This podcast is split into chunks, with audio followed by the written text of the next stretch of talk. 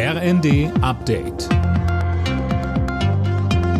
Stündlich neu. Auf den Punkt informiert. Ich bin Johannes Schmidt. Guten Morgen. In Niedersachsen kann Ministerpräsident Weil aller Voraussicht nach weiter regieren. Seine SPD landete bei der Landtagswahl deutlich vor der CDU um ihren Spitzenkandidaten Althusmann.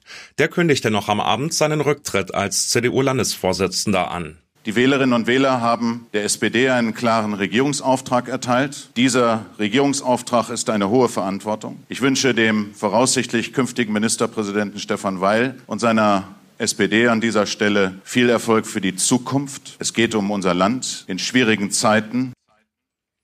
Dieser Verantwortung ist sich Weil nach eigenen Worten bewusst. Ich nehme dieses Ergebnis, weiß Gott, nicht für selbstverständlich. Ich finde es persönlich bewegend, dass in dieser Zeit voller Sorgen so viele Menschen der SPD in Niedersachsen vertrauen. Das ist nicht selbstverständlich. Und die Wählerinnen und Wähler sollen wissen, dass ich mich diesem Vertrauen verpflichtet fühle, dass ich alles dazu tun werde, ihr Vertrauen zu rechtfertigen. Weil strebt eine Koalition mit den Grünen an, die wie die AfD ordentlich zulegen konnten.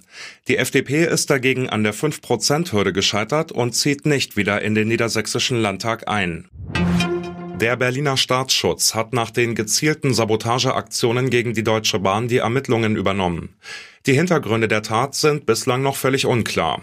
Die Angriffe in NRW und Berlin hatten am Samstagmorgen den Zugverkehr in weiten Teilen Norddeutschlands stundenlang lahmgelegt.